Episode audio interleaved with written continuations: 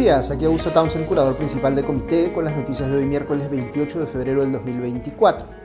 Empiezo con la noticia positiva, o la tomo yo así al menos, no sé si ustedes, pero me complace que el Servicio Nacional de Meteorología e Hidrología, el CENAMI, haya anunciado, según leo en la República, que la ola de calor en Lima ha llegado a su fin. Todavía estamos con temperaturas eh, sobre promedio, pero entiendo que por CENAMI eh, eh, o según lo que ha dicho Senami, ya no vamos a estar con topes de 35 grados Celsius y una sensación térmica de 38 grados como hemos tenido en las semanas anteriores. Lo que está impulsando este cambio es el anticiclón del Pacífico Sur y la llegada de la corriente del Humboldt con aguas frías a la costa peruana. Eh, sigue siendo, sin embargo, preocupante la situación con las lluvias en varias partes del país y cómo, una vez más, no se encuentran pues, sin estar suficientemente preparados. Para hoy y mañana, Senami espera lluvias de moderadas a intensas, acompañadas de tormentas eléctricas en la sierra. Ok, vamos con las noticias del frente político. Luego de la sentencia del Tribunal Constitucional que les comenté en el eh, podcast de ayer, que ordenaba reponer a Marco Tulio Falconi como miembro de la Junta Nacional de Justicia, eh, esto se formalizó rápidamente ayer mismo en una ceremonia en la que Falconi juró en el cargo en reemplazo de Guillermo Thornberry. Quien le tomó el juramento fue el defensor del pueblo, Josué Gutiérrez. Recordemos que el titular de la Defensoría del Pueblo tiene un rol eh, importante en el comité que se encarga de elegir a los nuevos miembros de la Junta Nacional de Justicia. Y por eso es Gutiérrez el que le ha tomado ahora el juramento a eh, Falconi. Al terminar la ceremonia, la prensa se le acercó para tomarle declaraciones eh, a Falconi y le preguntaron específicamente sobre el lío entre la Junta y el Congreso, pero eh, este prefirió no opinar sobre el tema, probablemente porque se sabe eh, en una situación distinta que los otros seis miembros de la Junta, o cinco si exceptuamos también a Abraham Siles, que acaba de entrar como reemplazo del renunciante Henry Ávila, porque Falconi y, Siles, digamos que a ellos no se les puede eh, responsabilizar en un caso por la supuesta infracción constitucional que el Congreso alega que habrían cometido los que venían ejerciendo como miembros titulares de la Junta al validar que Inés Tello se quede, pues, pese a ser mayor de 75 años. Dicho en sencillo, si el Pleno del Congreso aprueba la destitución de los miembros de la Junta, eh, Siles y Falconi pensaría uno si deberían sobrevivir a eso y ser casi fijos en su siguiente conformación, o al menos hasta que toque eh, el próximo año renovar a la totalidad de los miembros de la Junta. Solo para precisar, ¿por qué no le permitieron a Falconi estar en la Junta en un primer momento? Pues según leo en RPP, porque hubo un cuestionamiento sobre eh, una bonificación que le habían dado eh, eh, en el puntaje, digamos, en el proceso de selección por haber sido el licenciado de las Fuerzas Armadas, pero salió un informe de la Autoridad Nacional del Servicio Civil que señaló que no le correspondía esa bonificación porque si bien era egresado del Colegio Militar Francisco Broñesi de Arequipa, eh, no había realizado servicio militar acuartelado o no acuartelado. También hubo un cuestionamiento por los supuestos vínculos de Falconi con el ex juez supremo, hoy prófugo, Cesarino Stroza. Eh, sin embargo, lo que ha dicho el TC en su fallo reciente sobre este caso es que no correspondía que se le redujera el puntaje a Falconi cuando esta etapa del proceso ya había precluido, y había quedado atrás y por tanto correspondía reponerlo, que es lo que han eh, ordenado. Lo que no queda claro es si Falconi va a pedir, por ejemplo, que la Junta le pague todos los sueldos que hubiera ganado de no haberse anulado su designación. Eh, he visto que su abogado en el caso eh, ha dicho que lo que hubiera correspondido, eh, según su criterio, es que el TC le reconozca cinco años completos de mandato hacia adelante, pero eso significaría una posición, que una posición, digamos, en la Junta, uno de los cargos, digamos, que es el de Falconi, siempre se reemplace con un desfase respecto de los demás cargos, porque correría pues para este un plazo distinto que para todos los demás. Ahora, para quienes les interesa ver estos cambios siempre en clave política, eh, el cambio del renunciante Henry Ávila por Abraham Siles puede leerse como que, eh, digamos, el que entra está ubicado en posiciones eh, un tanto más progresistas que el que sale, aunque hay que considerar también que Ávila eh, eh, eh, deja el cargo por un cuestionamiento ético muy serio y Siles, que yo sepa, es un académico respetado sin objeciones éticas mayores en su trayectoria. En el caso de Falconi es más difícil decir, el estado en una plancha presidencial con el ex senador Alberto Borea, ha sido congresista por el partido de Alejandro Toledo, luego quiso reelegirse sin éxito con Alianza para el Progreso, después postuló infructuosamente también en el 2021 con Podemos Perú y más recientemente fue jefe del gabinete de asesores del hoy prófugo exministro de Transportes castillista Juan Silva, implicado en casos muy serios de corrupción, aunque solo duró eh, una semana en el cargo. Entonces Falconi tiene pues un perfil eh, bastante más político que técnico, ha pasado por casi media docena de partidos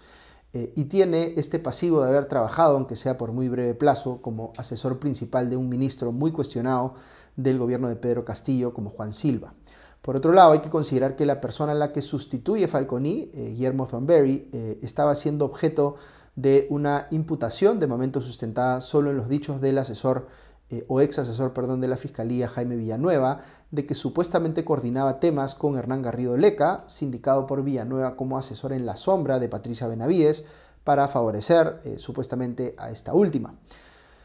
Ok, voy con la segunda noticia que quería comentarles hoy. Según leo eh, en el comercio, Fuerza Popular ha denunciado penalmente a los fiscales Rafael Vela, José Domingo Pérez, Pablo Sánchez, Zoraida Ábalos, al expresidente Martín Vizcarra y al periodista de IDL Reporteros Gustavo Gorriti por los delitos de pertenencia a una organización criminal, cohecho, tráfico de influencias y, varios otros más. Quien encabeza la lista de denunciados en esta acción interpuesta por la eh, apoderada legal del partido, la ex congresista Milagros Takayama, es eh, Gorriti, lo que es indicativo de quién creen los fujimoristas que es quien ostenta mayor poder o responsabilidad en esta supuesta organización criminal. En la denuncia, Fuerza Popular le pide expresamente al fiscal de la Nación interino, Juan Carlos Villena, que aparte inmediatamente a Vela y a Pérez de los procesos que involucran a dicho partido,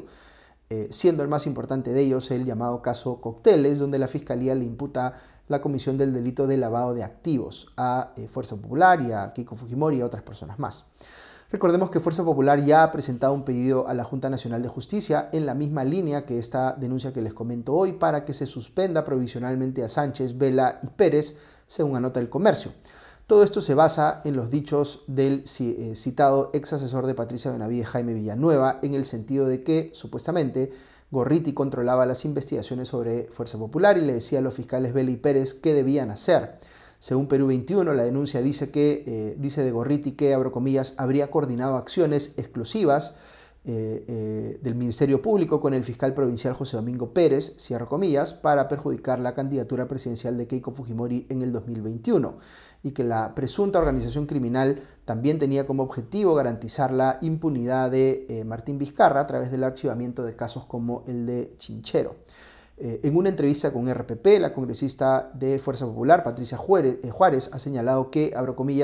como consecuencia de las declaraciones de Jaime Villanueva, sabemos que existía todo un mecanismo para crear las condiciones para que Fuerza Popular eh, desaparezca al considerársele como una organización criminal, cierro comillas. también añadió Juárez, los ciudadanos, la opinión pública percibe que hubo un manejo político de la justicia, nosotros nos sentimos agraviados, cierra comillas.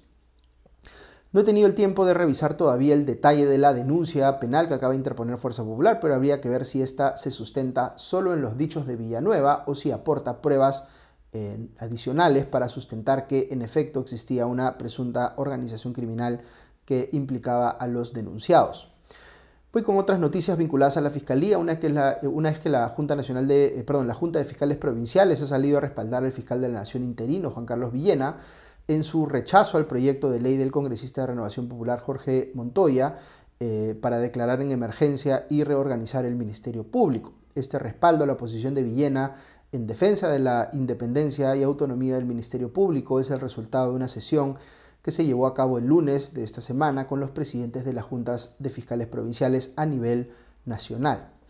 Veo por otro lado que eh, el fiscal de la Nación Villena ha presentado una denuncia constitucional contra el ex ministro del Interior, eh, Carlos Morán, quien ejerció el cargo entre octubre del 2018 y abril del 2020, a quien le imputa los delitos de negociación incompatible o aprovechamiento indebido del cargo por supuestamente haberse implicado en una gestión eh, para adquirir vehículos eh, con la que supuestamente buscaba favorecer a generales y coroneles de la Policía Nacional del Perú. También veo que la Fiscalía ha pedido levantarle el secreto bancario a la ex congresista fujimorista Yesenia Ponce, a quien se, eh, se investiga por haber supuestamente fraguado sus certificados escolares, nada menos, para poder postular al Congreso, pagándole a una persona para que los falsificara. Y también se le investiga por supuestamente haberle eh, hecho un regalo al entonces presidente de la Comisión de Ética Parlamentaria y a su asesor, para eh, que no proceda una denuncia en su contra. Les entregó, según dice la Fiscalía, eh, lapiceros Mont Blanc con sus nombres grabados. Sobre el Congreso, tras el reportaje del último domingo en punto final que reveló irregularidades en la compra de un mausoleo por parte de la familia del actual eh, presidente del Congreso, Alejandro Soto, han salido varios congresistas de diversas bancadas a restarle importancia a esta denuncia y decir que en todo caso la culpa la tiene la Sociedad de Beneficencia de Cusco por haber procedido con esta venta subvaluada, eh, aparentemente en favor de Soto o de la familia de Soto. Estamos hablando de un mausoleo eh, tasado en 80 mil soles que se lo vendieron a la madre de Soto en 66 mil, luego de que el titular de la Sociedad de Beneficencia de Cusco visitara a Soto 11 veces en su despacho parlamentario. Como apreciarán, eh, es un gasto altísimo para un mausoleo. Soto dice que es un asunto que compete a su madre y no a él y que no es verdad que se haya eh, pagado por debajo del valor del mercado. Finalmente veo que eh, en el comercio que la municipalidad de Lurín ha multado a la familia de la ex alcaldesa de Lima, Susana Villarán, con más de 50 mil soles por haber construido sin autorización la famosa piscina en la que Panorama la encontró disfrutando de los días de calor en un reportaje reciente. Noten ustedes la ironía de que una exalcaldesa de Lima haya sido multada por no respetar la regulación sobre construcciones. Ok, eso es todo por hoy, que tengan un buen día y ya nos escuchamos pronto. Adiós.